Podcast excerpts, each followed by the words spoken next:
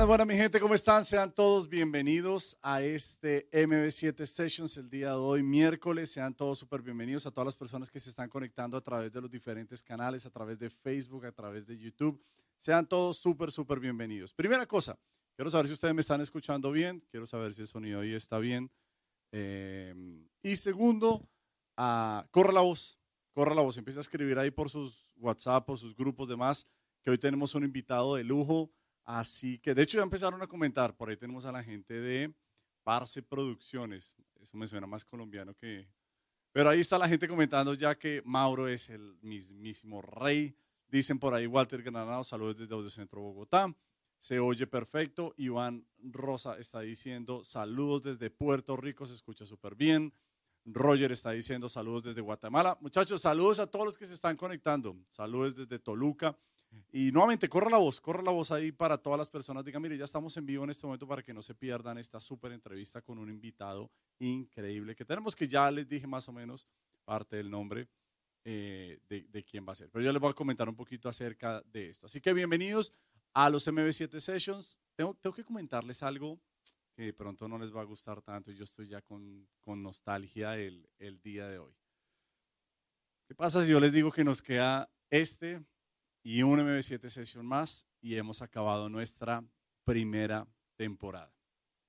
Cuando, cuando yo me enteré de esta noticia, no me gustó mucho porque le he venido cogiendo mucho cariño a todas estas entrevistas, pero, pero, pero, viene una segunda temporada con mucha más energía, con otros invitados también al mismo nivel de estos invitados que hemos tenido, sorpresas que van a venir más adelante en esta segunda temporada, cosas nuevas, escenarios nuevos. Bueno, estamos intentando también ustedes saben, cada día uno reinventarse más. Y algo bueno que ha tenido la pandemia es el hecho de reinventarnos, reinventarnos en todo lo que nosotros estamos haciendo. Así que quedan dos MV7, MV7 Sessions con muy buena energía, con muy buena onda y con dos invitados el día de hoy. Uno muy, muy, muy increíble. Así que les voy a comentar un poquito acerca de, ah, perdón, aquí me están diciendo algo antes de, eh, se me estaba olvidando y es, no se pierda el último MV7 Sessions el último MB7 Sessions vamos a tener la última rifa de un MB7.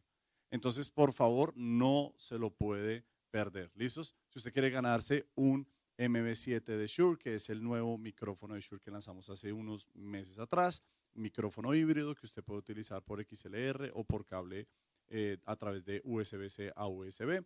Y realmente es tremendo micrófono. ¿Listos? Ahora sí, señores, bienvenidos al programa de hoy y hoy tenemos un invitado, literalmente un invitado de lujo. ¿Listos?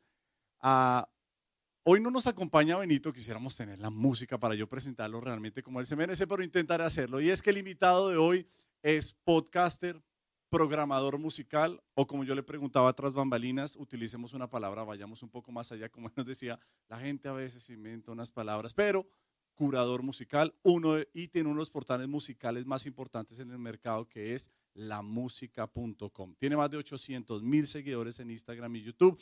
Ha entrevistado a un montón de celebridades que yo quiero el día de hoy que nos cuente quiénes son esas celebridades que ha estado entrevistando, o sea, músicos realmente muy importantes. Aparte de eso, también es músico y amante de la música como tal. Señores, ayúdenme a recibir ahí desde sus casas con un fuerte aplauso al señor Mauricio Londoño. ¡Uh! Mauro! ¡Bravo! Oh, me hubiera preparado con los, con los efectos de sonido. Yo, hoy, hoy nos faltó Benito, que era el que siempre nos daba las palmas. Entonces intentaremos hacer nosotros los, los, los, efectos de sonido. Yo a ver si con algún celular o alguna cosa tenemos aquí los efectos de sonido. ¿Cómo vamos, Mauro? Bienvenido. Todo bien, Juan. Qué placer eh, estar aquí contigo. Y pues bueno, yo creo que ya podemos eh, aplaudir, ¿no? Eso es. Mauro, gracias, gracias. Mauro, Mauro, Venga, Mauro, Juan, esas introducciones me gustan. ¿Usted es hincha de qué?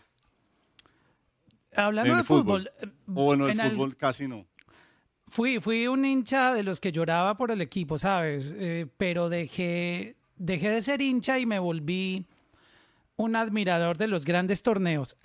Yo soy oh, muy, como hincha soy vendido. Si la final es Real Madrid y Barcelona, entonces yo me acomodo. Si el Mundial está en los cuartos de final y pasaron la final, por ejemplo, Argentina y Alemania, entonces yo me voy acomodando.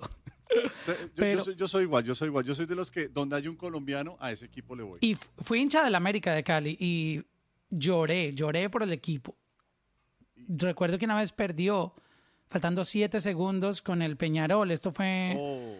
Eh, yo estaba muy pequeño, pero sí recuerdo que me volví súper fanático y lloré cuando perdió esa oportunidad de ganarse la, Copa América eh, por siete segundos, que hubo un apagón en Colombia y fue muy, muy popular esa noticia porque justo después del apagón, que duró un, no sé si fue un minuto o, un, un, tiempo específico, cuando regresa la electricidad, está el gol de la, de la derrota. Que, que fue un, un, baldado de agua fría para todos los hinchas de la América. de ahorita eh, por YouTube lo voy a buscar porque no. Sí, e, eso tiene bastante historia y es polémico ese, ese gol pero, con el pero todavía, todavía hincha de la América o, o, ya no tanto, ya un poquito más.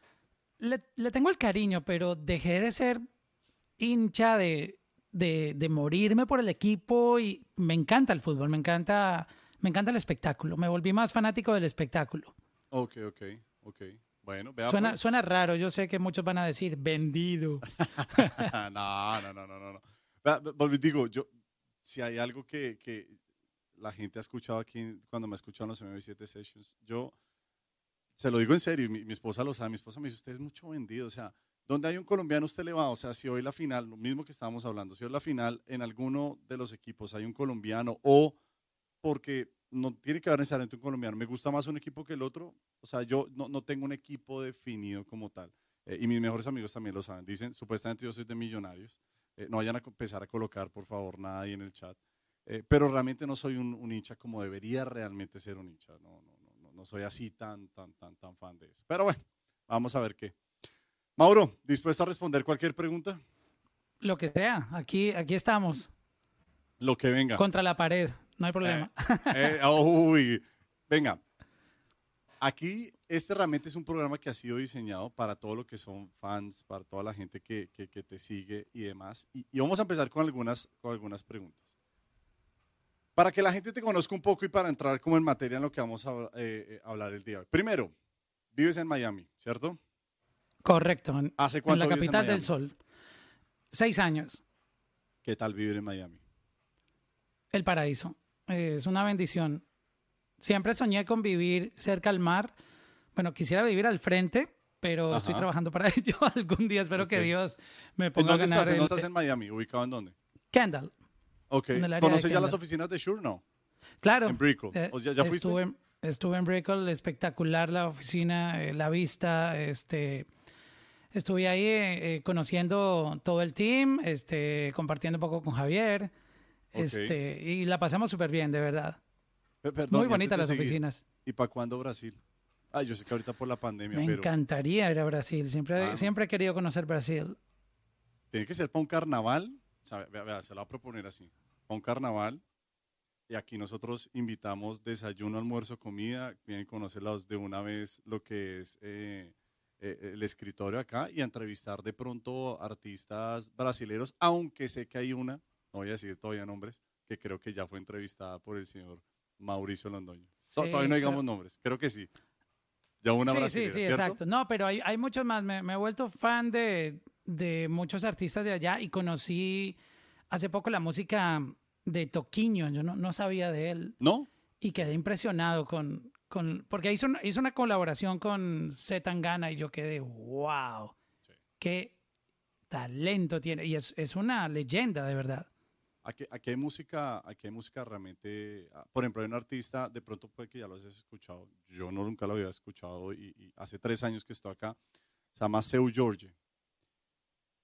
Eh, eh, si no estoy mal, me corrigen, ¿no? Por ahí de pronto Mari que sabe, no, no estoy pronunciando mal, pero, pero ese artista y otro que se llama Diogo Noguera también, bueno, hay varios, pero realmente son artistas muy buenos, muy, muy, muy buenos. Ay, Mari ya me está escribiendo por ahí Sí, que sí, que sí, lo dije perfecto. Gracias. Gracias, Mari, que Mari lleva más tiempo acá. Esos, esos, esos músicos, búscalos en su momento. Te los, te los, te los recomiendo si no es que ya, que ya los conoces. Pero si llegas a Avenida Brasil, Mauro, súper bienvenido. Ahora, de vives en Miami. Correcto. colombiano. Colombiano de pura cepa. Más colombiano, que, la arepa y la bandeja paisa. ¿De dónde? ¿De qué ciudad? Soy de un pueblito que se llama Pácora Caldas, pero mm, me trasladé luego a Medellín, entonces como creo que de Pácora Caldas mucha gente no sabe. Entonces, eh, para que se ubiquen un poco, mm, Medellín, digamos Medellín, que tengo familia allá y también estuve viviendo un tiempo en Medellín. Ok, ok, ok. Mauro, ¿dónde comienza toda esa pasión por la música? ¿Dónde comienza todo ese, ese mundo por la música? Eh, ¿Hay algo dentro de la familia? O sea, ¿cómo arrancas tú? Y me imagino que entonces en Medellín, ¿cómo arranca todo esto de, la música? Comienza en mi pueblito y comienza heredado por mis hermanos. No tengo músicos en la casa, pero mis hermanos, yo tengo siete hermanos, soy el menor. De, Oiga, como buena familia paisa, ¿no? Mi abuela también que es paisa, siete hijos también. y eso que siete no, no, no es una cifra escandalosa. Eh, tengo entendido que hay familias hasta de 14 hijos. De 14 hijos. Ya no se ve eso, ¿no? Eh, ¿Y usted, usted por, va, va, va, por cuántos o no? No, por ahora no. Mi, esposa ni yo eh, nos sentimos todavía seguros para hacerlo. nos da como... ¡ah! No, no va a seguir el ejemplo de tener 7, 14 el equipo de fútbol. No, admiro mucho a mi mamá. La Big Bang. No, sé cómo hizo mi mamá para criar ocho hijos y sobre todo que en esa época los tenía casi que con un año de diferencia. Entonces imagínate, el propio equipo de, fútbol o de básquetbol en, la, casa. Este, todo empezó heredado por mis hermanos. Yo recuerdo que ellos escuchaban música todo el tiempo y como todos los niños pequeñitos siempre quieren hacer lo que los hermanos adultos hacen, uno quiere como imitarlos y yo los veía escuchando música y me gustaba. Entonces muchas veces ellos me regalaban la música que ya no querían oír y yo iba armando mi colección y mm, en esa época también yo escuchaba mucha radio. Entonces era un hábito, escuchaba radio todos los días como, como un loco, eh, horas y horas eh, escuchando todo tipo de estaciones de radio, desde música americana. Eh, en Colombia siempre han habido emisoras de música en inglés, aunque no hablamos inglés. Increíblemente, pues las canciones en inglés, como que en todo el mundo hay, hay radios que tocan música en inglés. Entonces recuerdo que escuchaba ese tipo de emisoras, pero también escuchaba emisoras que ponían salsa, que ponían merengue. Y fui desarrollando una curiosidad. Yo quería ser ingeniero electrónico. Me gusta mucho como los cablecitos y los conectar cosas, reparar. Y mi sueño era ser un ingeniero electrónico. Yo, yo me imaginaba que iba a terminar eh, haciendo cosas desde, desde la electrónica. Y mm, un día, no sé, se me ocurrió de, de escuchar tanta radio, decir, ¿por qué yo no trabajo en la radio? Me gusta la música y lo que escuchaba en las emisoras me parecía muy interesante, de poder hablar, transmitir y estar sonando las canciones que a mí me gustaban. Entonces empezó como un a desarrollar, empecé a desarrollar una habilidad para hacer radio sin, sin saberlo, porque yo estaba en, un pueblo, eh, ahí no teníamos ni siquiera radio.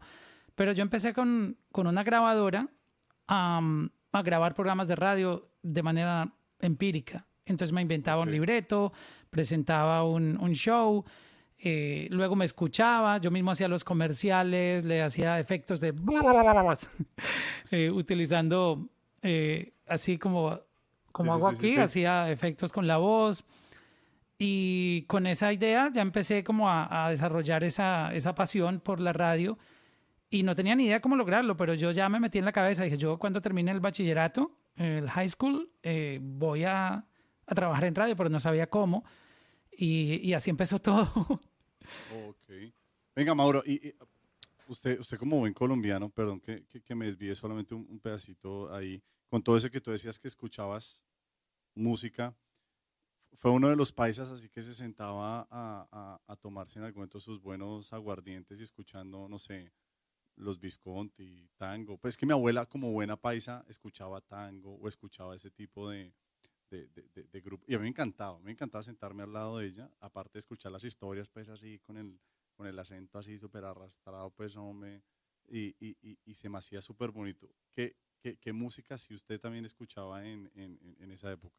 Bueno, recuerdo. como muy... Sí, recuerdo muchísimo Pastor López, recuerdo muchísimo, bueno, música que le llaman de planchar, de Camilo Sesto, de. O sea, todo eso también entraba dentro de lo que le gustaba, todo eso. Sí, pero yo era más fanático, me, me, volví muy fanático de lo que escuchaban mis hermanos, que era Cindy Lauper, Michael Jackson, escuchaban Rick Astley, escuchaban... O sea, eh, más música recuerdo- americana.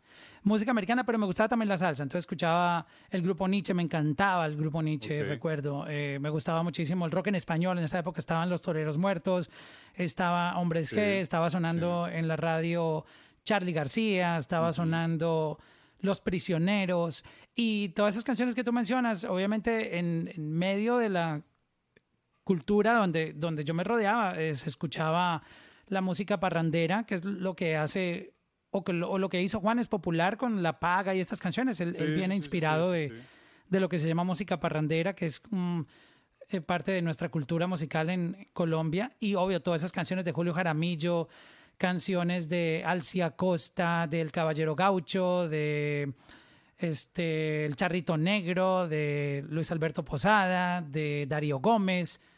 Todo eso, yo crecí, yo crecí escuchando todo eso. Tal vez por eso tengo el trabajo que tengo, porque aprendí de salsa, de merengue, vallenato, rock. eh, al mismo tiempo crecí oyendo todo ese tipo de música. Ahora, Mauro, ¿en, en qué momento entras? Es muy difícil ya después, porque tú dices, listo, yo empiezo a hacer todo esto de yo inventarme los efectos, hacer, ta, ta", pero es muy difícil entrar a la radio. ¿Cómo es todo este proceso de, de- de la radio como tal? Porque se tiene como, como pensado que, que primero que es muy difícil, que se necesita mucha palanca, que no sé, pero ¿cómo es todo este mundo de, de la radio como tal? Y lo sumo a una pregunta y es, ¿y cómo arrancas a ser programador musical? Yo creo que el éxito de, de haber llegado a la radio fue no saber cómo llegar. Porque si, si empiezo a escuchar, yo creo que si en esa época me hubieran dicho, es que a la radio nadie puede entrar, eh, obviamente se necesita palanca o quien te recomiende o tienes que tener un background, algo.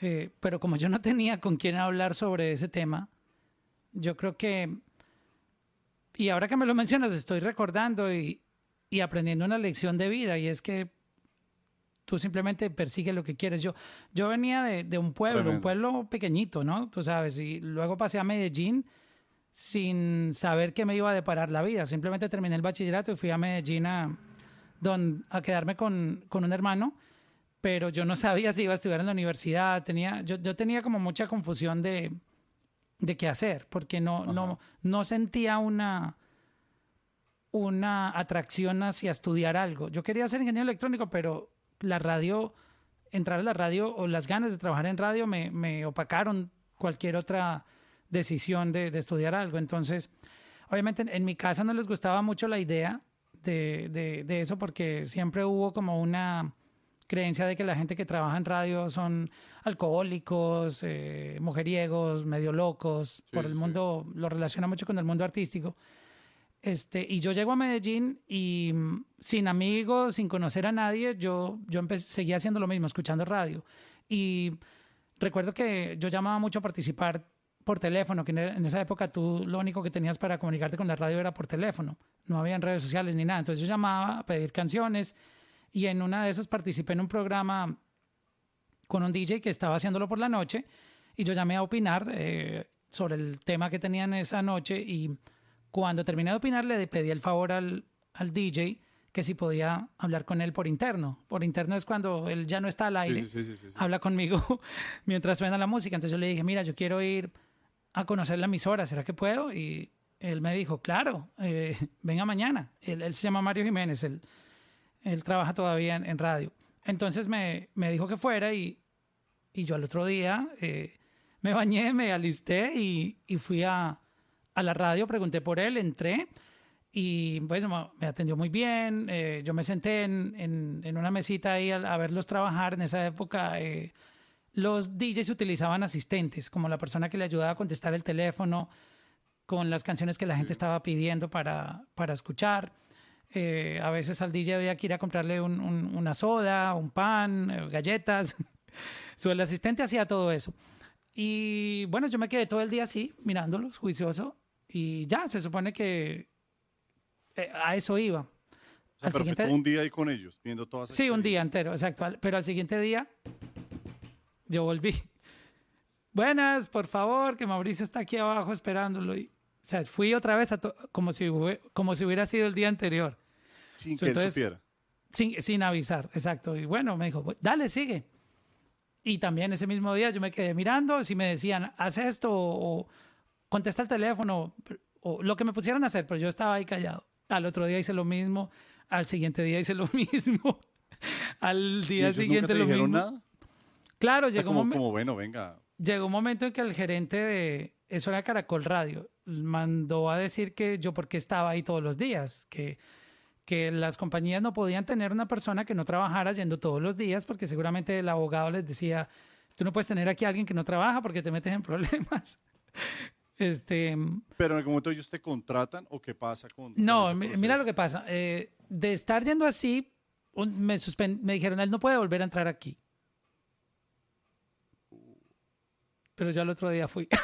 Ah, Y bueno, eh, parece que les mostré tanto, tenía tantas ganas que dijeron, "No- nos rendimos, no vamos a poder contra las ganas que él tiene. Eh, ahí viene la segunda oportunidad y es que ya me empiezan a enseñar qué hacer. Eh, mira, bueno, tú realmente quieres estar aquí, ok. Ah, contra viento y marea te están dejando entrar, pero esto no se puede hacer, pero bueno, eh, tú tienes las ganas, no, no hay nada que hacer. Entonces me, me empezaron a dejar hacer cosas que hacía el asistente, que yo, no- yo no hacía nada cuando iban los días anteriores. Entonces empecé a contestar el teléfono.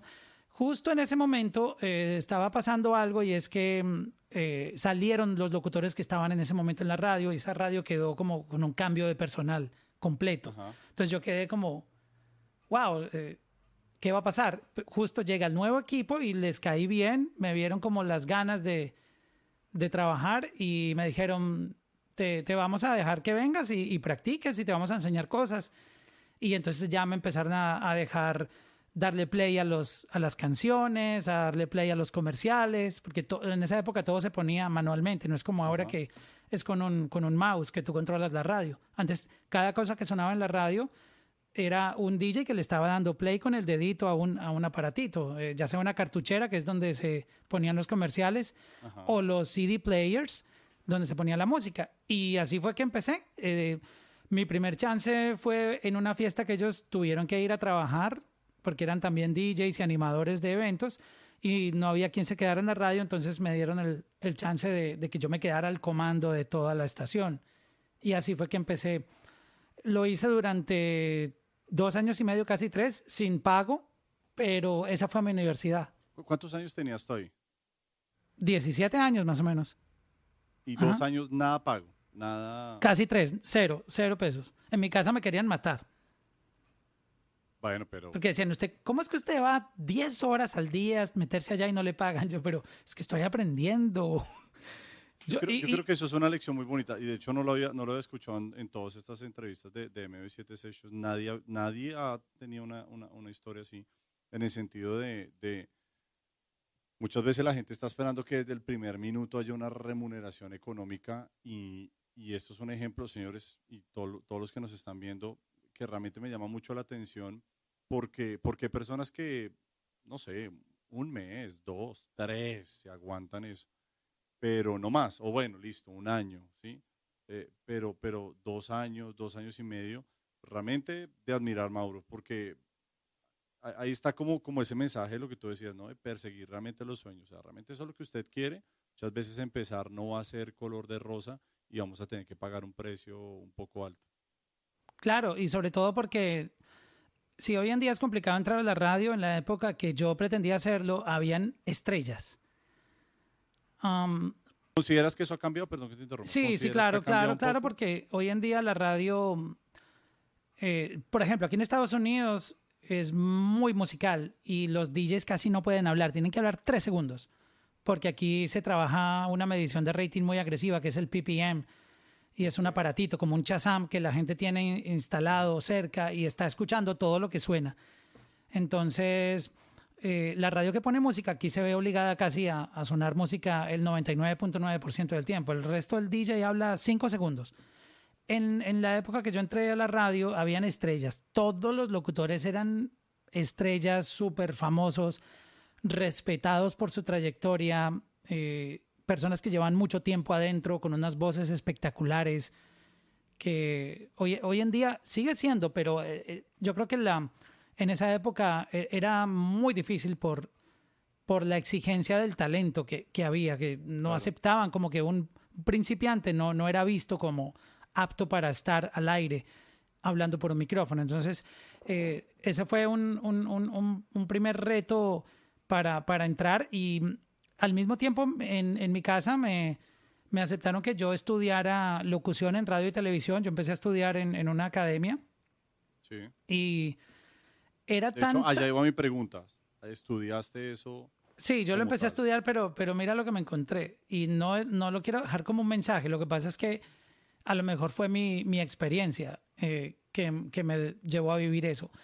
Como yo estudiaba, yo estudiaba toda la mañana hasta la una, luego almorzaba y me iba para la radio hasta las 10 de la noche. Esa era mi vida todo el tiempo. Yo como que no viví la adolescencia así de estar de fiesta o, con amigos, sino que yo quería realmente trabajar en radio.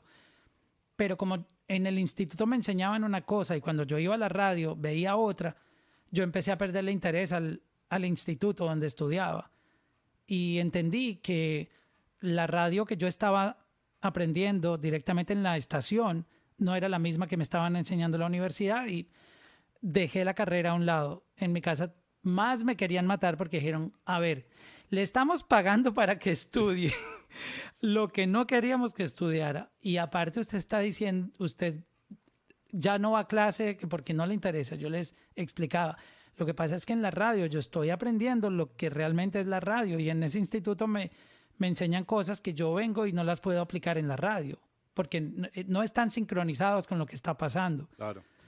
Eh, no nadie lo entendía, o sea, para tú entenderlo tienes que vivirlo. Y bueno, eh, siguió el mismo asunto. Este, y yo no tenía como, yo no estaba haciendo nada en la radio básicamente. Eh, era tan complicado que no, no era que te dejaran trabajar me dejaban aprender cómo empatar una canción, cómo poner los comerciales, cómo contestar el teléfono. A veces el locutor me daba chance, léete estos, los ganadores de estos CDs, porque en esa época se regalaban CDs y, y música y tiquetes. Entonces yo leía los ganadores, pero yo no, nunca estaba como en el, en el control todo el tiempo, no tenía como esa experiencia. Eso se vino a dar, fue cuando ya realmente entré de verdad a vivir mi sueño en la radio, que fue la misma persona que me dejó entrar a la radio a conocer, se había ido a trabajar a otra ciudad, a Neiva, y me llamó un día, me dijo, Mauricio, ¿usted quiere que lo contraten en la radio? ¿Quiere tener su primer contrato? Y yo, pues claro. Me Obviamente. necesito que esté aquí el jueves, y era como un martes. Y yo, en serio, hágale. Yo, yo no tenía ni idea esa ciudad cómo era, no sabía nada. Yo fui y le dije a mi mamá, mamá, me voy pasado mañana para Neiva. Y ella no me creía, de verdad, yo sí, me voy a ir para Neiva. Yo no tenía dinero, no tenía nada. Eh, recuerdo que un, hermano mío me regaló el tiquete de avión y no sé si llevé dinero, creo que llevé algo de, dinero, pero no creo que me alcanzara para dos o tres días. este, y, llegué a Neiva.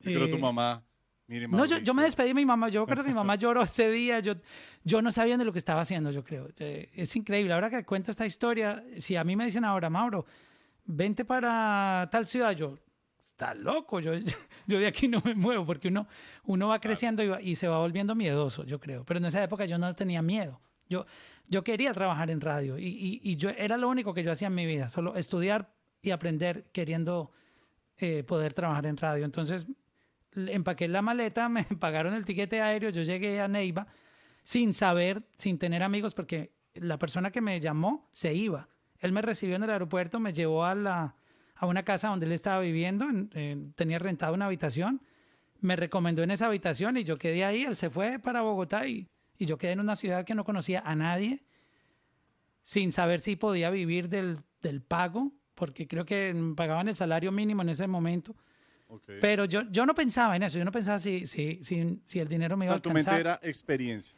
La, la radio, yo quería trabajar, era como que el hambre de, de, trabajar. Y allá sí empecé controlando todo, la música, ya, ya estaba al aire todos los días y empecé a desarrollar todos los skills eh, que hoy en día, gracias a Dios, me, me han servido para evolucionar al mundo digital. Pero fue allá en Neiva donde yo tuve mi primer contrato radial. ¿Cuánto tiempo duraste ahí? Dos años y medio estuve allá. Dos años y medio. ¿Algún reto en especial, alguna historia, anécdota ahorita de En Neiva, no, increíble. En Neiva, pues fue increíble porque fue la primera ciudad donde pude ver que mi trabajo era aceptado, porque la, la gente, los oyentes me empezaban a reconocer, eh, adquirí cierta fama localmente, este, cierto respeto en el eh, gremio radial, aprendí también a animar eventos, porque tuvimos Sí, varios sí. eventos, entonces a pararme en una tarima con un micrófono eh, ante muchas personas y, y me fue dando una experiencia que no, no, no había podido adquirir en Medellín, porque en Medellín no, no había espacio. So, Claro. Entonces me sirvió como de, de, de, de ese primer lanzamiento. Ahora, Mauro, ¿en dónde entra en toda esta historia el tema de el portal que tienes de música en este momento? Porque, porque quiero que le cuentes un poco a la gente sobre eso, ya que conoce parte de tu historia, cómo arrancas, cómo llegas a la radio, toda esta pasión por la música. Pero sé que hay un portal muy importante en este momento y, quisiera que de pronto las personas que te están escuchando conozcan un poco más acerca de eso, al igual esto como queda en los diferentes canales.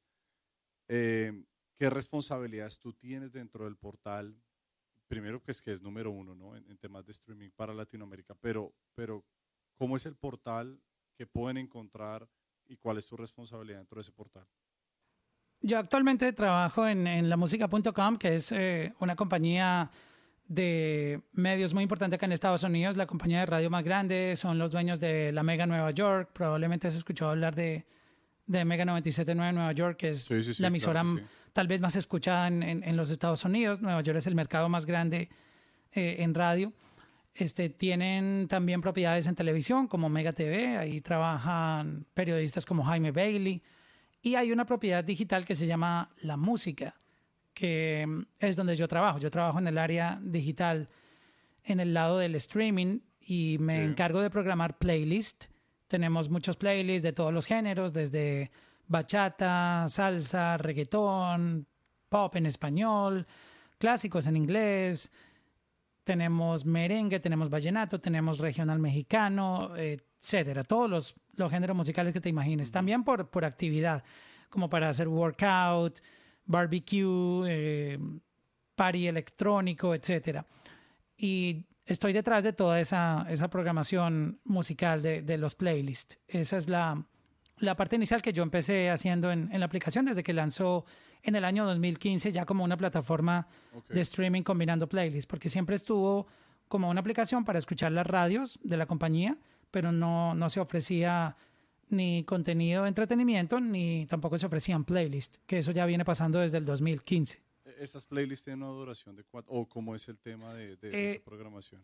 Como somos non-interactive, que significa que no puedes consumir música on demand, como por ejemplo en Spotify, que tú buscas una canción de un artista en específico y le das play, nosotros lo que tenemos es un servicio que se llama non-interactive, que son experiencias de playlist y tú puedes hacer máximo seis skips por cada playlist. Eh, es casi parecido, pero lo bueno es que, digamos, la selección de música siempre es como que a la fija. Eh, si van- entras a reggaetón, vas a escuchar todas las canciones de reggaetón que el mundo entero quiere escuchar. Pero como lo eh, dices, si una no me gusta, la puedo... Le, le haces skip, exacto, pero tienes hasta seis, ¿no? Cuando llegues al sexto ya. Pero sin embargo, ¿esto es por qué? ¿Porque es pago o porque así funciona como tal? o Es sea, te por- estoy preguntando, No, no, es esa- interesante y es muy buena pregunta porque... porque alguno dirá, ah, de pronto son seis, porque de pronto tengo que pagar y si yo ya puedo ir saltando No, las no, es gratis. La playlist. Ah, ok. eh, la experiencia todo es gratis. A veces hay unos comerciales, pero son muy pocos. La verdad, la plataforma está en, proceso de, de adquirir más usuarios, entonces no hay, no hay muchos ads, la verdad. Tú puedes pasar horas sin escuchar ads en los playlists. Eh, eso se llama DMCA, Digital Millennium Copyright DMC, se me olvidó el resto. Bueno, pero es un- una ley que hay aquí en Estados Unidos que mm, para los servicios eh, non-interactive como nosotros tenemos que cumplir unas como unas reglas. Por ejemplo, el playlist tiene que durar tres horas como la- mínimo. ok, como mínimo. Como mínimo. O sea, yo no puedo hacer un playlist de que te ponga 10 canciones y, y ya, y me haga el loco. Ay, ya te di reggaetón. No, tiene que ser tres horas, por ley. De esas tres horas, yo no puedo repetir más de tres canciones del mismo artista. O sea, si es reggaetón, solo puedo poner tres de J Balvin, tres de Daddy Yankee, tres de Maluma, tres de Don Omar, etcétera. Aparte, no puedo repetir canciones del mismo álbum. Entonces, si quisiera sonar por ejemplo, del álbum Colores de J Balvin, no puedo sino sacar una canción. Una. Y aparte, no puedo poner la, la misma experiencia de, la, de lo- los artistas de, de una hora no pueden ir en la siguiente. O sea, por ejemplo, Uf. J Balvin no puede... son- o sea, entonces Ok, es- ok, ok. Sí, son un montón de reglas. Son un montón de reglas que, que hay que seguir y, y eso es lo que, eh, lo que se llama DMCA. Ahora, sigues las reglas, pero también tienes que, nuevamente, yo hago preguntas al azar. Ah, No, y son tienes que buenísimas hacer un son empate, para- ti- tienes que hacer un empate especial entre las, o sea, tal como si uno, vamos a poner un ejemplo. Mi esposa es amante del reggaetón, ella es feliz con el Ah, reggaetón. bueno, le recomiendo el playlist número uno que tenemos, eh, justamente se llama Reggaeton VIP. Es el número uno. Ok, entonces, ah, de hecho, termina la entrevista y le digo, mira, conocí a Mauro Londoño, ya entra aquí a la música.com y colóquese esta acá. Pero la cuestión es, tú empatas las canciones de una manera que si, por ejemplo, vienen amigos, todo, aquí tenemos eso, las canciones es como sin parar una tras otra y uniéndolas en cuanto a tempo, todo, o, o es una canción, termina, viene la otra. O sea, ¿cómo haces todo este enganche entre canciones? El sistema funciona que termina una canción y automáticamente te empata la otra, pero no, no las mezcla o, o te hace crossfade. Por ejemplo, que te la pone... Exactamente. ok. No, eh, pero no, no, no lo sientes de verdad. Eh, cuando termina, inmediatamente Ya está, empezando, la otra. Exacto. Ok. O sea, se hace, se hace un pequeño crossfade, bien, bien, bien al final. No, pareciera, pero no es crossfade. Es en- eh, termina la canción y como, como el día, hoy en día, digamos que el, el streaming ha cambiado mucho como las canciones se hacen. Antes las canciones les dejaban un espacio. Ajá. Tenían como, como un, un segundo adelante y otro segundo atrás al final. So, con el tiempo, cuando se digitalizó todo, ya se dieron cuenta que no, no necesitaba eso porque antes si no le dejaban ese espacio sonaba como, como si hubieran mordido el track, como si lo hubieran quebrado. No, Sí. Por algún motivo la tecnología no daba para que la canción sonara bien si no le dejabas un espacio inicial. Hoy en día eso no sucede, todas las canciones ya vienen sin espacio. Entonces, Ok. cuando, cuando suenan, las, la- las canciones que, que distribuyen ya no vienen con espacios. Ok, ok, ok. Entonces, cuando tú las tienes en un playlist, suenan como sin espacio. Básicamente terminó y ya comenzó la otra de una. No tienen espacio. Vea, pues, es súper interesante. El mundo digital, esto ha cambiado mucho. Eh, to- totalmente. Ahora, ¿y, y estás programando constantemente o ya, no, o siempre tienes que estar, o y modificas esas listas actuales que hay, si en algún tú tienes que, o cómo es el, cómo es el tema? Por ejemplo, en Dependiendo. reggaetón, ¿tienes varias de reggaetón? O, o solamente hay una, o sea, ¿cómo son todas esas playlists? Porque puedes decir, no, de reggaetón usted va a encontrar varias. ¿Cómo, cómo es, cómo es más o menos ese, ese tema para, para entenderlo un poco mejor? Yo Es dependiendo del playlist. Por ejemplo, si tú tienes un playlist tan grande o que tiene mucha audiencia, como en el caso de Reggaeton VIP, eh, hay que cuidar mucho la experiencia, eh, eh, porque el usuario, esa es su, sobre todo la persona que la consume bastante o que se volvió seguidor de ese playlist, eh, ese playlist ya no es de uno, sino que es del usuario. Entonces, tocárselo de una manera que tú se lo cambias eh, tan bruscamente que ya, por ejemplo, le quitaste cuatro canciones que eran súper importantes, que estaban en, dentro de las diez primeras, y ya no las escucha al siguiente día y escucha cuatro canciones nuevas que no sabe a, a lo mejor quiénes son. La experiencia de ese usuario va a ser como, ¿y qué pasó aquí con mi, Sí, sí, sí, con claro. mi playlist favorito? Entonces, digamos que con reggaetón es muy, está muy ligado a lo que esté pasando. Te doy un ejemplo. El playlist está siempre haciéndose updates, pero juega con las canciones que ya están. Para que una canción entre es porque merece estar ahí en, en ese playlist. Acuérdate que, Ok. que el eh, reggaetón salen cientos de canciones todos los días, diría yo, o miles. Pero ciertas canciones se van ganando el privilegio de estar en, en los en los playlists.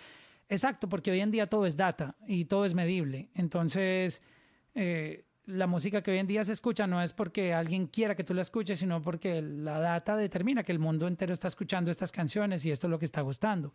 Obviamente, hay un proceso inicial donde cuando tú la expones en un playlist, mucha gente le va a gustar y la va, y la va a seguir consumiendo, pero en este caso de playlists que son muy grandes, no hay mucho movimiento de música nueva, dependiendo. Te doy un ejemplo. Ok. Daddy Yankee a veces lanza eh, tres canciones, eh, lanzó un álbum y el, el álbum trajo tres canciones súper durísimas.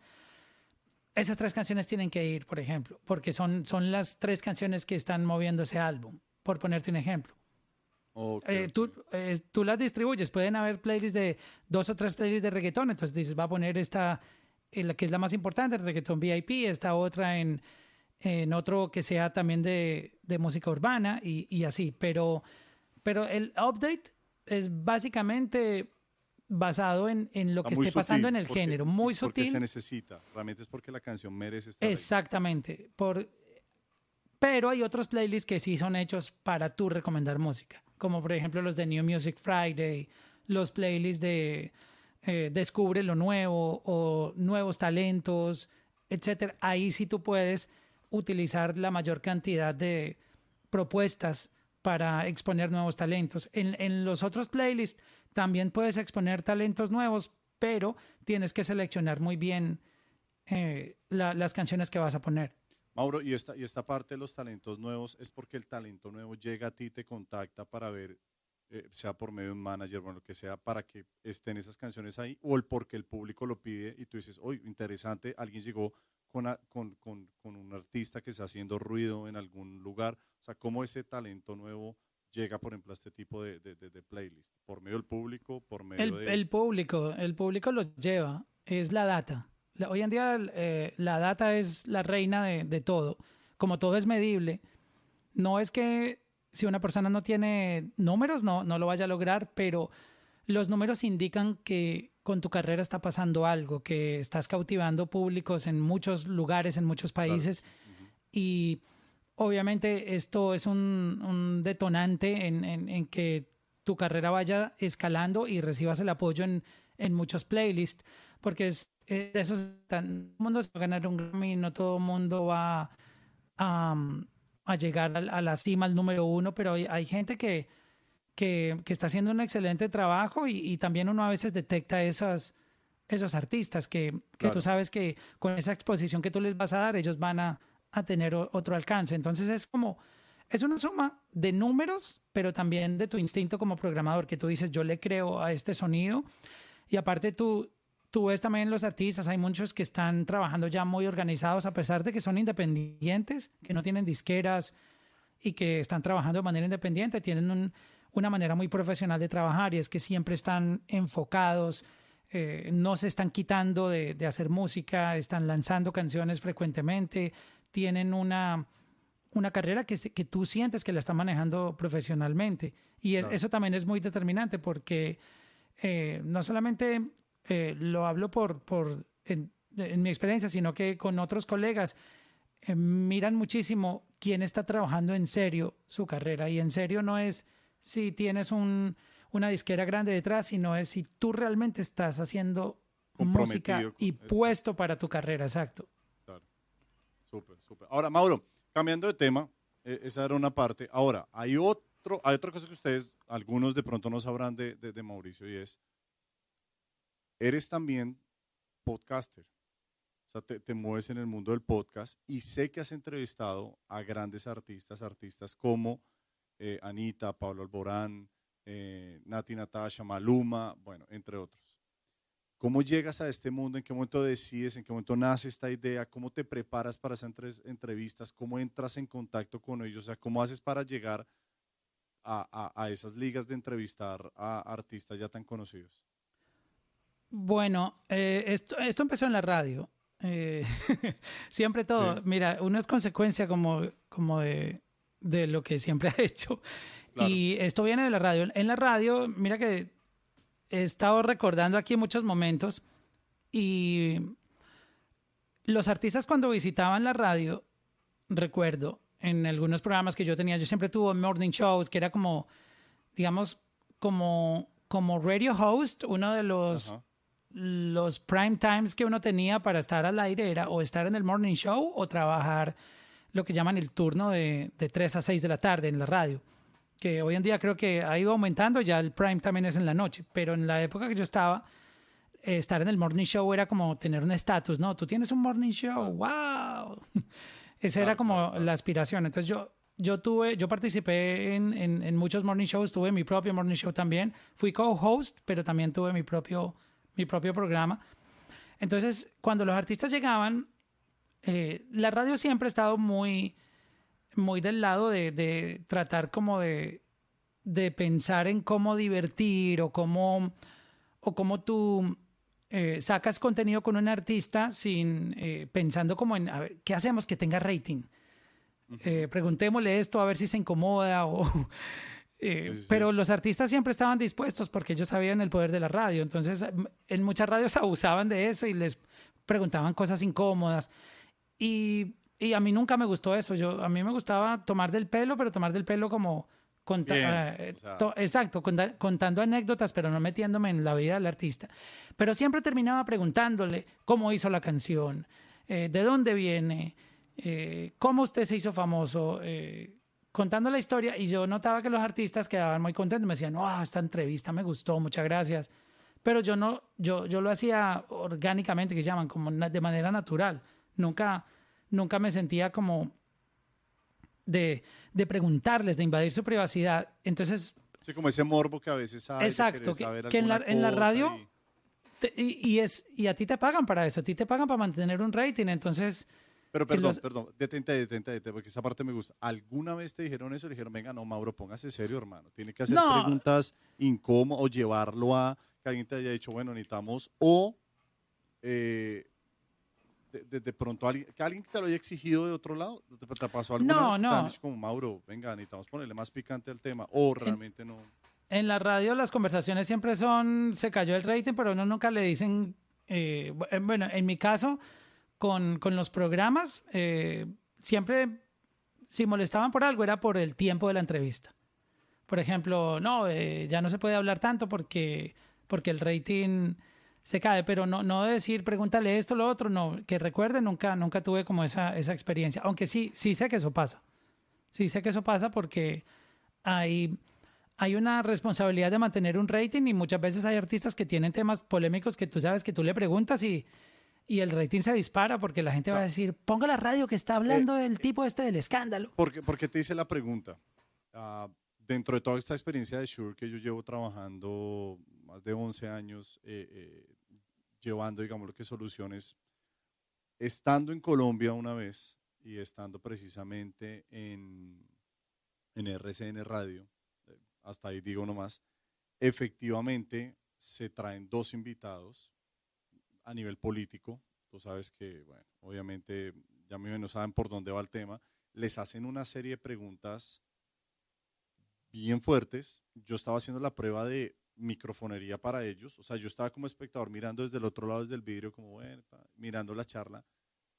Mauro, cuando uno de ellos se levanta y de un solo manazo lo deja, o sea, entra en un tema fuerte por unas preguntas que están haciendo hacia ellos, pero, pero fuertes, y uno de ellos se levanta y empiezan a hablarse ya de, es que su familia no sé qué, ta, ta, ta, ta, y ¡pum! saca uno y lo deja ya noqueado, y ahí entra seguridad, guardaespaldas, un montón. Yo ese día dije, señores, hasta aquí llegamos, muchas gracias, llamen a mi mamá, porque yo dije, pues, o sea, no, nunca sabe qué pueda pasar. Entonces, pues esto decía la pregunta, porque yo sé que a veces los llevan, eh, y qué bueno saber que de pronto no es, no es el caso tuyo, de incomodar al artista, hacerle preguntas que, que, como que digan como venga, pero ¿para qué me trajo para hacerme esas preguntas?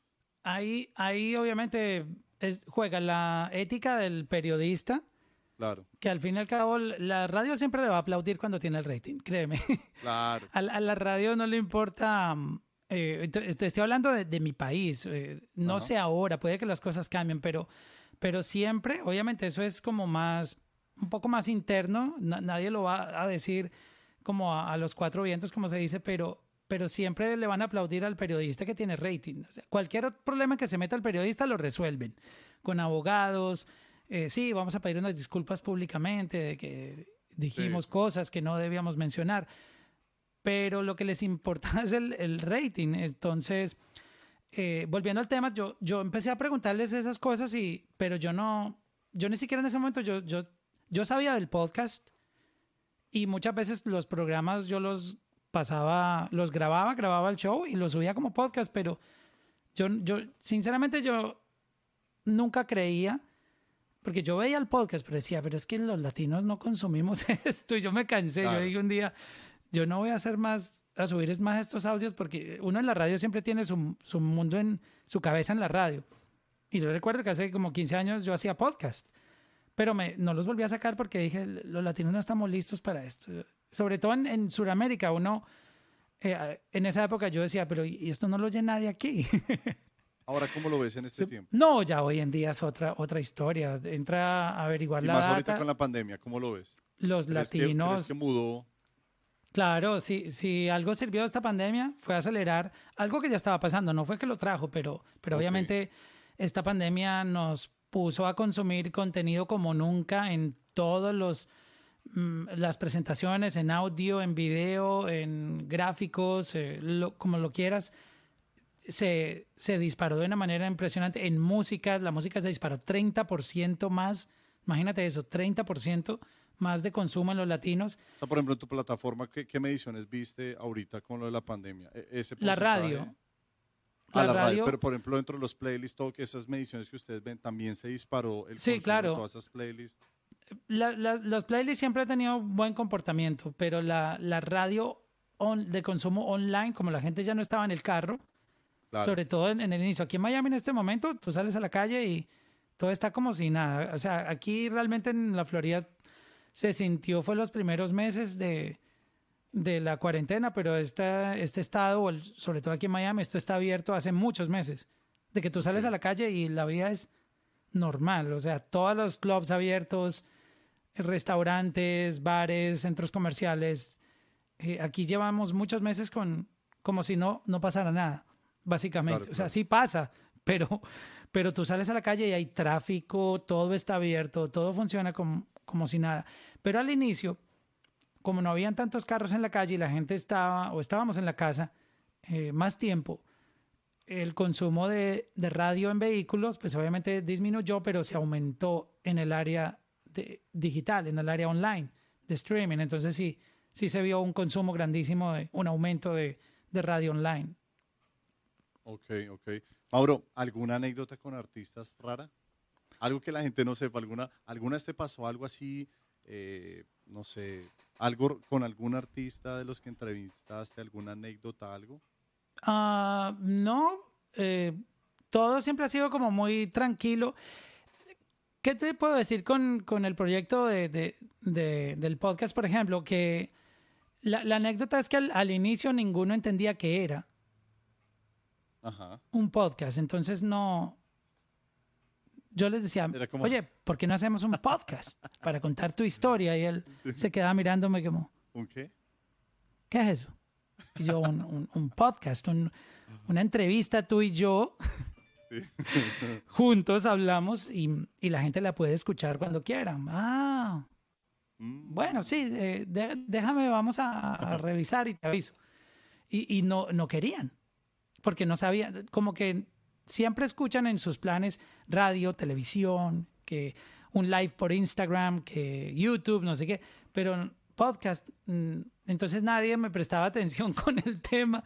Claro. Y, y- y ahí es donde, donde tengo pues como anécdotas hasta que, bueno, yo recuerdo que yo empecé a contactar a Chino Miranda y yo, Chino, te quiero invitar a un podcast. Y él, ah, dale, sí, chévere, luego te aviso. Y yo, entonces lo- buscaba a otra persona del equipo de él, hola, ¿cómo estás? Mira, es Mauro. ¿Cuándo podemos tener a Chino para un podcast? Y el tipo, ¿y qué hace un podcast? Y yo, ah, Ah, otra vez. otra vez a explicar. Esto fue como en el 2016, más o menos, 2016, 16. Hasta que el tipo un día me dijo, sí, mira, el chino va a ir a tu podcast. Como que averiguaron que era un podcast y me dijo, el chino va a ir. Entonces él fue al estudio, grabamos un episodio y el tipo quedó, él fue con la esposa y me dijo, wow, yo no sabía que era un podcast, esto está buenísimo. Y hasta quiero hacer uno con mi esposa. Nosotros queremos hacer un podcast entonces porque nos gusta hacer contenido de, así diferente. Y yo, oh, chévere. Ese episodio fue el episodio que me sirvió a mí de, de conejillo de indias para cuando otro artista preguntara, mira, pues yo tuve a Chino. Y cuando yo hablé con Chino estaba recién separado de, de Nacho. De Nacho. Obviamente la, la- la entrevista no fue hablando nada de, de la separación. Él lo quiso mencionar, pero yo no, yo no quise que él hablara de eso porque ya me lo habían advertido. No le preguntes de eso porque es un tema sensible y queremos que él se enfoque en su carrera como solista, pero él, él lo habló porque quiso. Y, y, entonces los otros artistas empezaron a escuchar eso y a decir, ah, está, está interesante. Ya tenía, no, no tenía el camino fácil, pero fue el... Fue como el punto de partida. El, Exacto, así como le pasó a, creo que es James Corden, el, eh, ¿cómo se llama? Que él, hizo el eh, Carpool Karaoke, que sí, sí, sí, George Michael fue el primer artista que a él le, le, copió la idea y, y, todo el mundo le decía que estaba loco, que, que, que, como así que un, manejando un carro y hablando con un artista, hasta que tuvo a George Michael y ahí sí ya todos querían salir. Entonces también me pasó un poquito parecido con, con, el podcast y, y, bueno, anécdotas, bueno, tengo esa que pues fue por chino. Um, todo, todo siempre era como muy diferente porque ellos llegaban así. Este tipo que me va a preguntar, me va a preguntar por el escándalo, me va a preguntar por, por cosas que yo no quiero hablar, porque la, la gran mayoría siempre, todos tienen algo como un pasado oscuro o algo que, que ha sido polémico. ha sido polémico. Y por eso no les gustaban mucho las entrevistas. Y entonces, eh, cuando yo empezaba a hablarles desde la parte inspiracional y cuéntame tu historia y cómo tú lo lograste y cómo hiciste esta canción, ellos iban relajando y al final muchos me decían, wow, yo, yo venía con otra idea, me encantó, estas de las mejores entrevistas que me han hecho, me encanta que te preocupes más por el arte y no por preguntarme por otras cosas, pero anécdotas que que tenga así como especiales, no. Sí, una eh, entrevista que tú digas como me tocó en el que, que no fluye, que tú digas no, no, no. Eh, no, que tú hayas dicho, obviamente acabemos la entrevista, pero tú digas, la verdad no, no, no, no, y de esas entrevistas que no hay química, que tú dices como que, no, sabe que acabemos esto ya. No, no. O todos son muy buena onda, todos los artistas son... Yo, yo creo que el poder de la, de la alabanza tiene un efecto y es que cuando tú a esa persona la estás tratando con tanto respeto, yo he sentido que algunos tienen su mal genio, tienen, están viviendo un día. Y antes las anécdotas que tengo es que a ellos les dan, a veces me sacaban solo 15 minutos. Y yo no hago contenido de 15 minutos, yo hago contenido de una hora, por mí, de hora y media. Y el tipo seguía. Y le hacían señas, tenemos que irnos. Y él, él, le decía al, al, al publicista que no. O sea, y el publicista me miraba matándome, como, me estás robando el tiempo de este otro medio estoy quedando mal porque yo los entiendo. Si, si tú dices que vas a estar a las 4 en Univisión y a las 5 en Telemundo, tú tienes que llegar porque el, el, publicista va a quedar poco profesional. Y el artista le decía al, al, publicista y seguía hablando conmigo y yo... Entonces yo llegaba a un momento que yo, el, mi, la persona era, era el publicista quien empezaba a incomodar, no el artista. Ah, como, como miran, y, y, entonces tengo anécdotas ahí sí para contarte, se metían a cortar. Mira, ya tenemos que irnos. y eso quedaba en la grabación. Pero el artista nunca, nunca. El artista era, no, ah, qué pena, disculpa, si quieres vuelvo luego. Sí, sí, sí. Pero era por, por simplemente respetarle su arte. Es como, como, claro, como en otros lugares iban y los ponían contra la pared con las preguntas. Obvio, tú vas y miras y los views de esos contenidos son astronómicos porque están poniendo contra la pared a la persona de algo que es público, pero que ellos no se sienten cómodos hablando, que les daña la imagen. Y mi propósito nunca ha sido ese. Yo, yo en vez de perseguir views, yo persigo inspirar, inspirar. Así transforme la vida de pocas personas a través de la historia. Prefiero hacerlo con, con esa historia y no, y no buscar la polémica, porque la, la polémica no, no es fácil. Yo no siento que hacer polémica sea fácil, pero créeme que pues dañarle el día a un artista es muy sencillo. Si yo ya sé cuál es la, la herida que él tiene, yo le echo limón y, y créeme que, que algún contenido polémico voy a conseguir, pero no es mi... Y que, yo siento, y, en eso te lo aplaudo, eh, Mauro, y, grande en eso, porque, hombre, yo creo que ellos, es, es una vida pública, la que ellos tienen que, la que, la que ellos tienen, están como en la mira de todo el mundo y, por lo menos algunos medios que se destaquen en hacerlos sentir un poco más tranquilos, porque yo me imagino que ellos de medio en medio, no digo todos, pero están como ahí eh, con el dedo en la llaga, que, llega un punto en el que por lo menos llegar a un medio donde ellos pueden como que relajarse un poco más y decir, hombre, por fin hubo una entrevista diferente, pues la verdad yo lo aplaudo, porque siempre se busca es como, venga, hablemos de tal cosa que hizo, no sé qué, y, y se me hace admirar el hecho de que de escuchar eso, ¿no? Que un artista se sienta cómodo, tranquilo y diga, hombre, viene una entrevista diferente. ¿sí? O sea, la verdad, Mauro, grande. Eh, no, pero- muchas pero venga. gracias.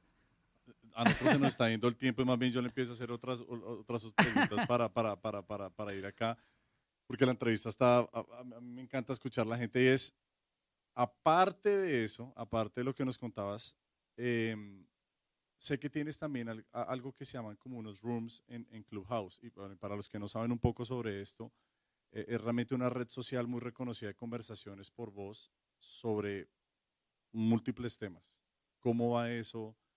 ¿Cómo funciona? ¿Cómo es el tema? Realmente Clubhouse para mí ha sido como, como la nueva radio para mí. Yo me siento ahí que encontré la, la radio que yo necesitaba hacer.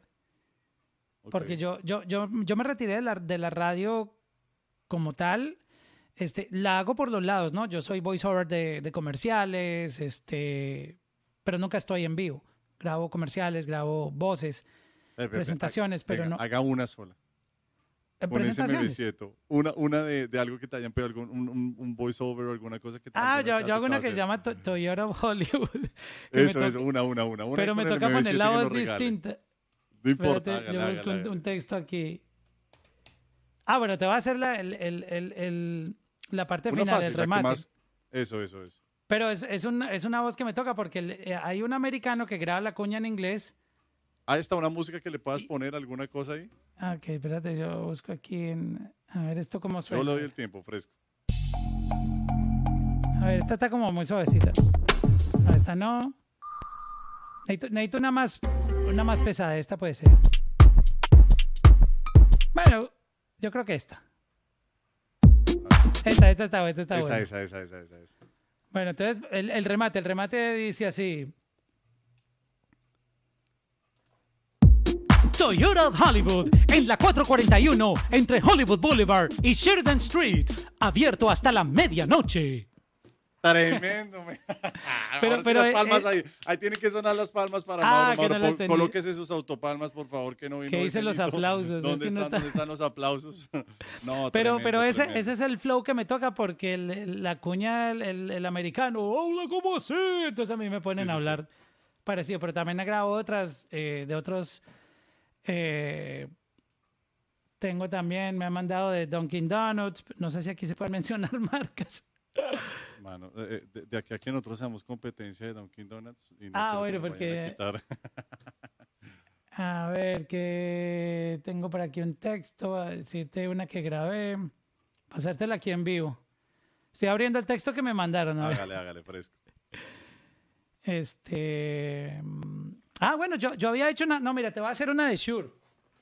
Hágale, a hágale. hacer, aquí, aquí tengo el MV7, ¿no? ¿Para qué le voy a hacer publicidad a Dunkin' Donuts? Vamos a Colóquese hacer- la música, una música Vamos a bien hacer buena, una, del MV7, a ver. Entonces, antes de, antes de, mientras preparan música, todo. Señores, Pero espera no que- se vayan a el- perder Ok, ok, dale. la rifa del último MB7 el, el- dentro de 15 días con nuestro último invitado mientras Mauro va preparando ahí. Mauro, ¿qué necesitas de información y yo te ayudo para ver cómo nos Ya, ya, ya lo encontré. No, MB7? necesitaba en español ya. Que yo soy medio ciego. Necesitaba la, la, la versión en español. Hágale pues. Aquí está, entonces espérate a ver si esta canción me sirve. Lo, lo voy a grabar con la que salga. Aquí va.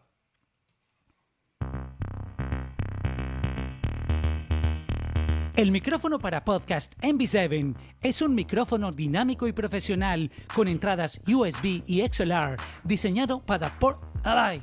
Me equivoqué. Bueno, grabando no se equivoca. Toma número dos. Toma número dos. Eh, no todo sale en la primera toma. El micrófono para podcast MV7 es un micrófono dinámico y profesional con entradas USB. ¡Ay! Es USB. Bueno, están presenciando cómo se graba. Toma número 3. Señores, miren, toma número tres. Vamos en la No tercera. La tercera, la tercera la vencida. El micrófono para podcast MV7 es un micrófono dinámico y profesional con entradas USB y XLR diseñado para podcasters, músicos y gamers. ¡Ah! Señores, qué grande. Qué grande, Mauro. Qué grande, Mi Mauro. micrófono favorito. Yo, yo por mí me lo llevo para todo lado. Venga, Mauro. eh, eh, eh, me- decías antes de entrar, y esa es una de las últimas preguntas, y, y porque ahorita ya ven unas que son respuestas de sí, no, y terminamos. La cuestión es, la, la primera, me decías lo de los, estos Clubhouse. Ah, Ah, ok, que no, sí. encontraste esa parte como, como esto de la radio. Para terminar, ¿cómo es? O sea, eh, eh, eh, ¿de qué trata? ¿Cómo son estos rooms? No, eso, eh, cuando yo abrí la aplicación, yo, yo no le presté atención, la verdad. Un amigo me invitó y me dijo, ábrete esto, que... Y como estamos en un mundo que uno ya no lee, no ve, no oye, como que nos llega todo, pero no, no, no, no lo asimilamos bien a veces. Y yo vi, abrí el app, pero yo, yo no sé, yo no, yo no hice nada. Y dejé pasar el tiempo como un mes y no sé, un día de la nada entré, miré, me gustó un room que entré, estaban hablando de música, y yo, eh, qué chévere, pero en inglés. Yo dije, como que en español no encuentro contenido de lo que yo quiero, de, de hablar de música o hablar de, no sé, compartir conocimientos. Entonces dije, voy a hacer un room. Ah, tú lo Y- puedes crear, las personas pueden crear Sí. o no, solamente. Es que Clubhouse es como, haz de cuenta que tú estás en, en la semana de los Grammy, por ejemplo, los Latin Billboard. Y cada room es como una conferencia. Entonces tú puedes tener, tú eres un moderador, que eres como el maestro de ceremonias, pero tú puedes invitar speakers. Entonces yo voy a hablar, por ejemplo, de, de micrófonos. Vamos a hablar de Shure, eh, de, de los nuevos micrófonos, del MV7. Entonces Ajá. podemos invitar a un podcaster para que el podcaster pues nos va a contar su experiencia con el MV7. Invitamos a un cantante, porque yo considero que con este micrófono también uno puede cantar. Yo me oigo muy Totalmente, sabroso. Totalmente. Yo me oigo muy bueno aquí. Yo le puse un cloud lifter y esto me quedó sonando este, como en el cielo. Entonces Suena siento que quedó listo para grabar música.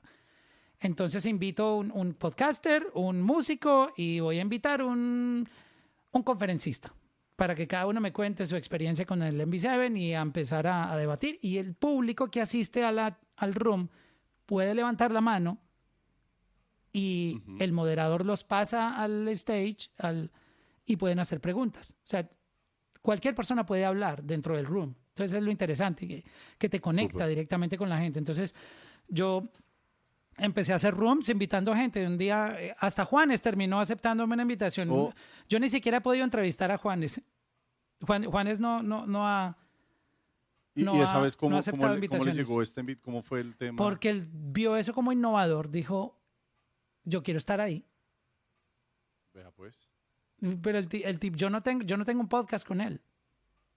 Pero ese día pudiste ya interactuar. Pero él, él quiso estar en el, en el de hecho me, me contactaron. Lo, lo increíble es que es que en muchas oportunidades la, la- la- por la innovación que tiene la plataforma o, o no sé qué será exactamente.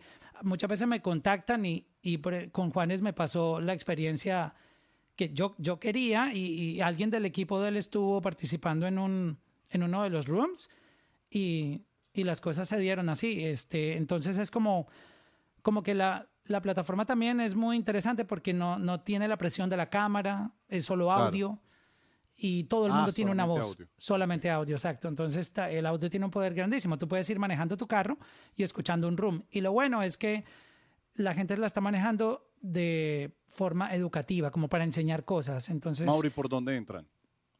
la aplicación solo está para iOS, no más. Eso es lo único malo, la mala noticia, Ok, ok. por Bueno, ahora. Y, y es por invitación, no todo el mundo puede entrar. Tienes que tener a alguien que esté adentro y que tenga invitaciones disponibles. Esa persona te, te da la entrada. Ah, ok, entendí, entendí. Entonces, Está dependiendo, si, tú la usas mucho, te van dando invitaciones. Hay gente que le dan de a tres. eh, cuando tú tienes ya un club, yo tengo un club que se llama Latino Gang, eh, es, ya vamos para 700 miembros. Eh, entonces, el- con el club te van llegando un poquito más. A veces tienes 10 invitaciones para enviarle a la gente. La invitación te llega por texto. Ok, ok, ok, ok. Pero, la digo, plataforma yo, es chévere, puedo bajar, yo puedo bajar la, la aplicación, por ejemplo. Sí, claro, y abres y reservas tu número, tu, tu arroba. Por ejemplo, arroba Juan Moreno. Y ahí creo mi room. Mm, No, no? tienes que esperar que alguien que esté dentro de Clubhouse te dé una invitación. Ok. Ya Ok, después de que tienes esa invitación, ya sí tú puedes crear rooms. Puedes entrar y, y hacer un room, por ejemplo. e- Esta, esta sesión la podríamos sacar también en, Me lo hubiéramos sacado por mi, por mi Clubhouse. No, venga, Mauro, ¿cómo me va a decir eso después de que estamos? Pero bueno, es que, es que se me... la- No, lo, no, no. lo hubiéramos hecho. Bueno, podemos Bueno, hacer otra pues, pues, especial pues, para... hacemos Podemos hacer una eh, especial. Eso, eso. A mí cada rato que- me preguntan, ¿y tú por qué te oyes así por, por Clubhouse? Porque por Clubhouse la gente habla así, habla aquí en el... Tú puedes hablar, por- tú hablas por el teléfono. Claro. O, la- o mucha gente usa los, los otros audífonos. Yo no recomiendo. Hay gente que ha usado otros audífonos, que no voy a decir la marca, que son muy populares, los blanquitos, Ujú. y Sí, no sí, se oye bien. Yo, ca- yo Sí, cada no. que tengo un invitado le digo, no vayas a conectar esos audífonos porque no te... Háblale mejor al teléfono directamente que te escucho bien. Yo hablo por el MV7, entonces siempre que entro a, una, a un room, porque yo a veces participo en rooms de otros, la pregunta Mauro, ¿qué es... es ese sonido? Venga, ¿y usted por qué se oye así?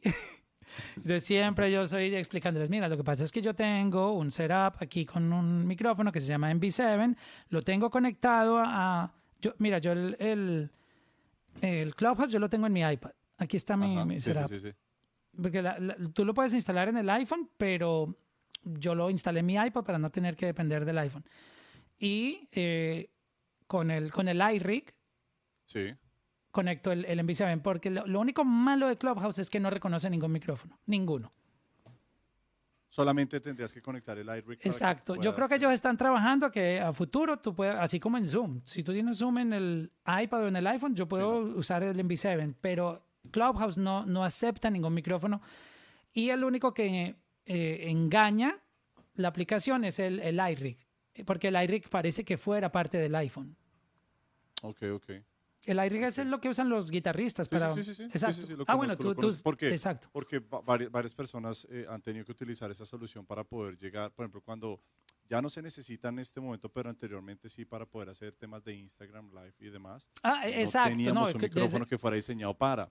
El ahorita MV7 sí. también, exacto, que sirve para. Instagram. Exactamente. Entonces, como antes no, dependíamos mucho de un tercero eh, para, que poder, para poder tener esta entrada exactamente. Mauro, últimas preguntas de manera así rápida. La primera es, Ráfaga, ráfaga. pues así ráfaga, pero ¿alguna meta en particular? Seguir inspirando eh, nuevas generaciones a través de, de historias. Eh, y bueno, me encantaría algún día hacer el, el Joe Rogan latino. No sé por qué digo Joe Rogan. O sea, digo Joe Rogan porque él es un podcaster muy, Sí, sí, sí. muy, no- Yo no busco, no fama, sino me gustan las conversaciones que el tipo tiene. O sea, que puede hablar con, con gente muy influyente y tener conversaciones eh, profundas. Elon Musk, eh, el tipo ha hablado con Kanye West, políticos. Exacto. De hecho, esa venía la segunda pregunta. ¿Quién te gustaría entrevistar el día de mañana? Si alguien top que tú digas, este tiene que estar en mi lista de entrevistados. En un podcast. Sabes que a mí me gusta más la historia que la persona. Ok, entonces, ¿qué historia has visto detrás de una persona? O sea, Me, gusta digas- más, es, o sea, no busco nombres porque... eh, ¿Buscas más me, la me historia de la gusta, persona? me gusta la historia. Cuando, cuando yo descubro la historia de la persona, yo prefiero, no me importa si es famosa o porque las preguntas no están relacionadas a tu fama y a los chismes, sino escuchar la persona cómo, cómo logró salir adelante. Y eso yo he notado que, porque yo mismo me inspiro, cuando yo hablo con ellos, yo digo, wow, yo tanto que me quejo y esta persona sufrió más que yo. Y o sea, tú podrías tener un podcast con cualquier persona. me que encantaría, digas, ¿sabes qué? Me, me encantaría hacer un, historia. irme para la calle, sentarme en un café cuando todo se pueda y, y tener ahí mi MV7 puesto en la mesa yo sentado ahí con un café y si alguien quiere venir a contarme una historia, me siento, me da con esa persona a hablar y porque considero que esto no es un asunto, el podcasting no es solo de hablar con famosos.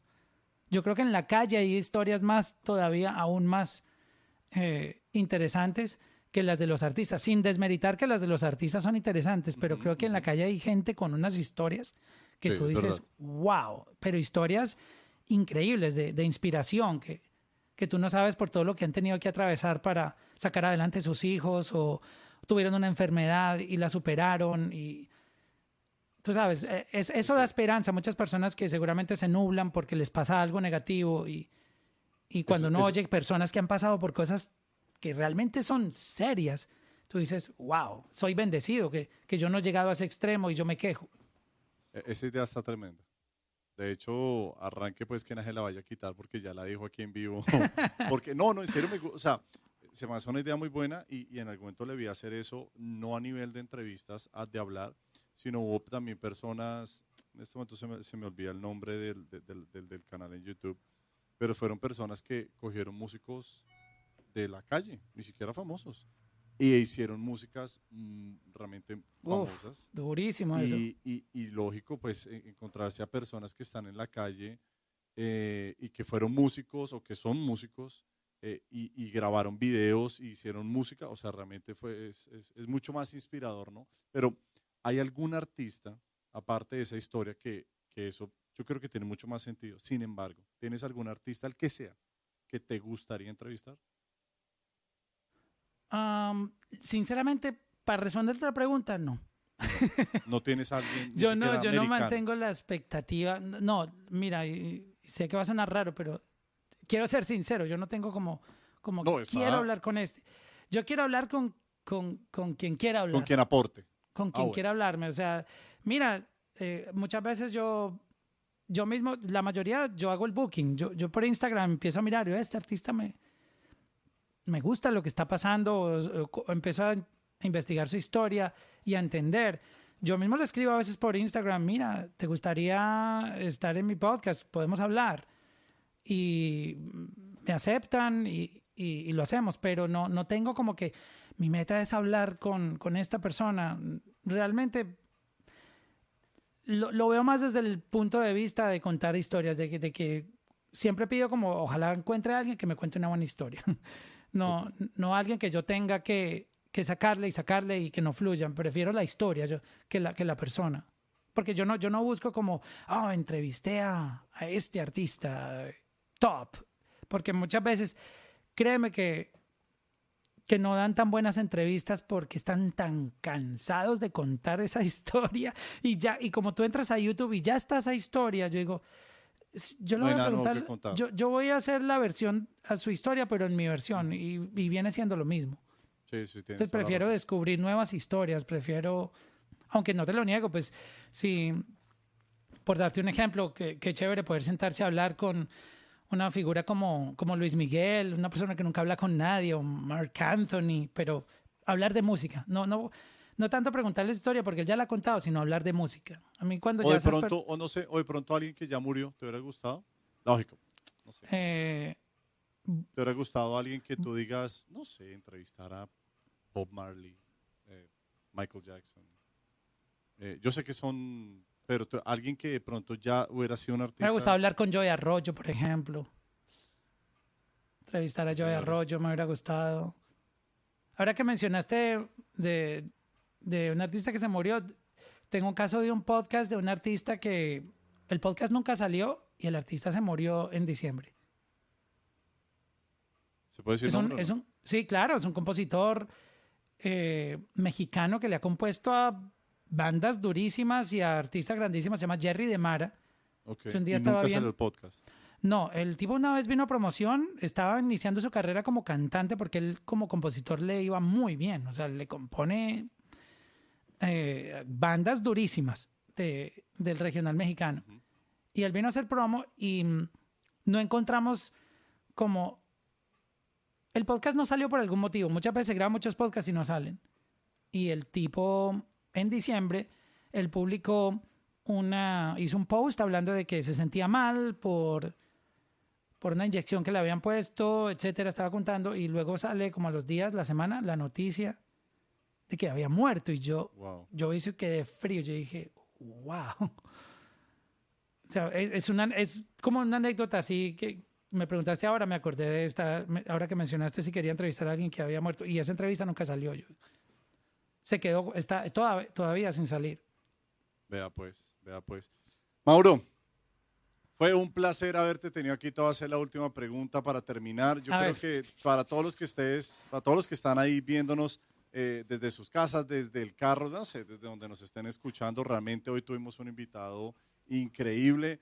Uh, de esas pocas entrevistas que han durado, ya vamos para, para hora y media, pero realmente eh, un ser humano increíble a, ante todo. Y Muchas la, gracias. Y para despedirlo con esta pregunta que siempre le hacemos a todos los que han pasado por los MB7 Sessions es, Si te vas a una isla desierta, dime un libro que te llevarías, una película que te llevarías y un álbum que te llevarías para escuchar. Qué pregunta tan dura, porque yo no leo. Si se va para una yo isla soy desierta, de puro ¿qué libro se lleva, qué película y qué álbum de música se lleva? ¿Tiene, te- tiene que ser un libro. No, no tiene que ser un libro. Si tú dices, no, no, no, dejo cambiar solamente el libro, pero película y álbum, Bueno, el- en vez del libro, me llevo el iPhone sin señal, ok. Con, con los datos que tengo aquí para leer. O sea, le- le- el libro me lo meto aquí digitalmente, porque no, no soy de, de- de tener el papel en la mano, me aunque lo valoro, pero me gusta más, yo soy más digital. ¿Y qué te gustaría leer? Me gusta Algo- leer sobre historias, me, me- me gusta, me gusta inspirarme sobre historias de otros. Ok. Pero yo no, no te voy a decir que soy el lector de, No, no, no, no. de Ah, novelas o no sé qué. O sea, a mí me gusta leer cosas interesantes, aprender, siempre aprender. ok, ok. Ahora, película. Yo me llevaría una película que me hiciera reír, porque si va a estar... eh, me llevaría... Puede ser... eh, ¿Cuál, cuál, American cuál? Pie, una de las de American Pie para Ok. reírme. Tiene que ser la primera. Si va a estar solo, pues no vamos a llevar una que me ponga a llorar. Sí, no, porque- no, no. y, no, de terror, pues a lo mejor se me, me, me da miedo por la noche si va a estar solo. Entonces, una que me haga reír. Hágale, pues. Eh, la estrategia del caracol, llévese la estrategia del caracol. Mí esta película me encanta. Es buena, o si sí. no, eh, y un álbum de música que te llevarías. Un álbum yo me llevaría um, Appetite for Destruction de Guns N' Roses. Ok. Ok. Le dejo escoger otro, porque no escogió lo del libro. Otro álbum también. Ah, otro álbum que me llevaría. Uy, un álbum, un álbum. Eh, ¿Cuál? A ver, uno, así como para no sentirme tan viejo, llevo, ya llevo uno de rock, me llevo eh, Soda Stereo, confort y música para volar. Me lo llevaría para allá, Tremendo. para relajarme viendo el, el mar, las olas. Tremendo. Tremendo. Señores, yo creo que fue un placer haber tenido a Mauricio hoy aquí. Mauro, fue un placer haberte tenido. La Gra- verdad, muchas gracias, Juan. eh, el, el- así, el mayor de los éxitos en todo lo que tú estás haciendo. Para mí fue un placer haberte conocido eh, y haberte podido eh, hacer todas estas preguntas. Éxito con todo lo que, lo que emprendas. Sabes que cuentas con nosotros, como siempre le decimos a todos los que han pasado en estos MB7 Sessions. Ustedes son parte de la familia Shure. Nosotros somos personas que eh, estamos al servicio de ustedes para ayudarlos en lo que necesiten, para impulsar esas carreras y todo lo que ustedes hacen y que esa tecnología los lleve a ustedes a otro nivel, que todo lo que ustedes utilicen en cuanto a los productos y demás puedan ser impulsadores de, de todos sus sueños que, que ustedes tienen. Así que te mando un abrazo gigante eh, y gracias por haber participado el día de hoy. No sé si quieras decir algo para, para despedirnos y damos por terminado nuestro MB7 Sessions el día de hoy. No, Juan, muchísimas gracias por la invitación. Para mí es un, un honor, imagínate, para mí es un sueño eh, estar al lado de ustedes. eh, mi marca favorita, obviamente. eh, me siento muy, muy honrado de, estar aquí. Faltó por contar muchas historias, créeme. Lo que pasa es que la, resumimos, o no, yo no sé si hablo mucho, pero me faltó por compartirte muchas cosas. Espero tener otra oportunidad de hacerlo. Y bueno, y, y faltó mencionar este podcast que se llama Check-in con Mauro. Es donde Vale. tengo mis, mis rooms que hago en Clubhouse. Y lo bonito de esto es que se está educando a la comunidad artística. Entonces, tú puedes aprender sobre NFTs en la música. Tú sabes que ahora eso está bien. ¿Has escuchado hablar de NFTs? No, de, de- sí, perdón, yo, yo prefiero ni siquiera despedir esto, alargarlo un pedacito, porque tú me comentaste algo, no sé si sea eso, y, y tienes toda la razón, y, y- y- y fue que tú tienes esa parte de, de enseñar, eh, y tú me nombrabas algo de, yo tengo invitados especiales eh, cuando llamo abogados, contratistas, o sea, llamo un montón de gente que tiene también que ver con la música, ¿está relacionado con estos podcasts? Exacto. eh, Este podcast se llama Check-in con Mauro, que está en todas las plataformas Spotify, Apple Podcast, um, ¿cuál me faltó? Amazon Podcast, etcétera. Este eh, es un podcast que yo combino conversaciones con artistas, pero le meto mucha educación. Entonces yo he invitado a la gente de YouTube, directamente de YouTube, Ok. empleados que trabajan en YouTube Music, que, a que me cuenten eh, cómo los artistas pueden sacarle provecho a la plataforma. He tenido gente de, de Spotify, al director de programación, que es Toño Vázquez, de Spotify. Lo tuve también hablando sobre, sobre cómo funciona Spotify, este, hablando sobre la cultura latina, cómo nosotros los latinos estamos impactando el mercado global. Este, las predicciones de lo que Spotify cree que van a ser los próximos géneros musicales latinos que van a romperla. He tenido, bueno, tuve a Juanes eh, hablando de su compañía, él tiene una compañía también de management y hablando también de, de, esta canción con, con Fito Páez, El amor después del amor.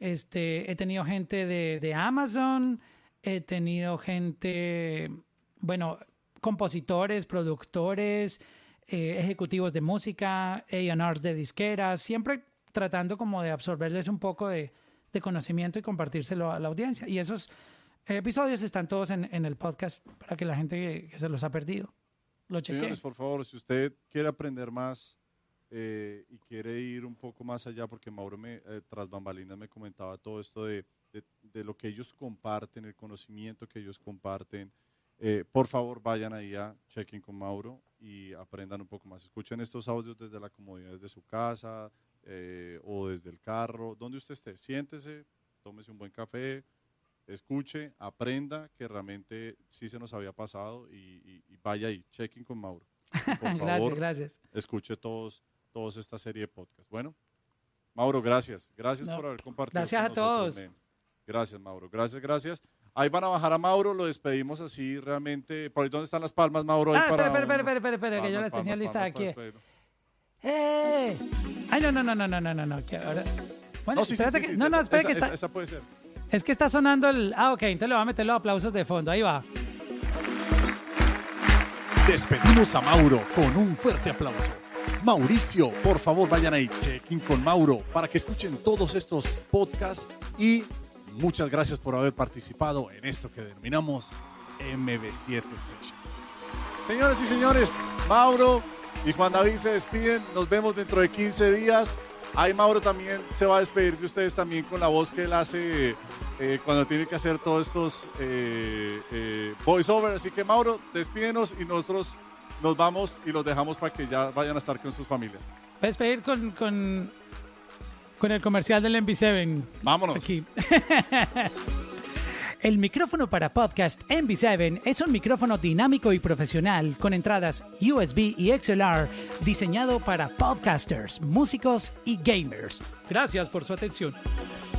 Señores y señores, dentro de Y 15 días, rifa de MB7. Aplausos, nos vemos. Chao, chao, vaya, descanse. Ahí se está con su familia. Chao, chao.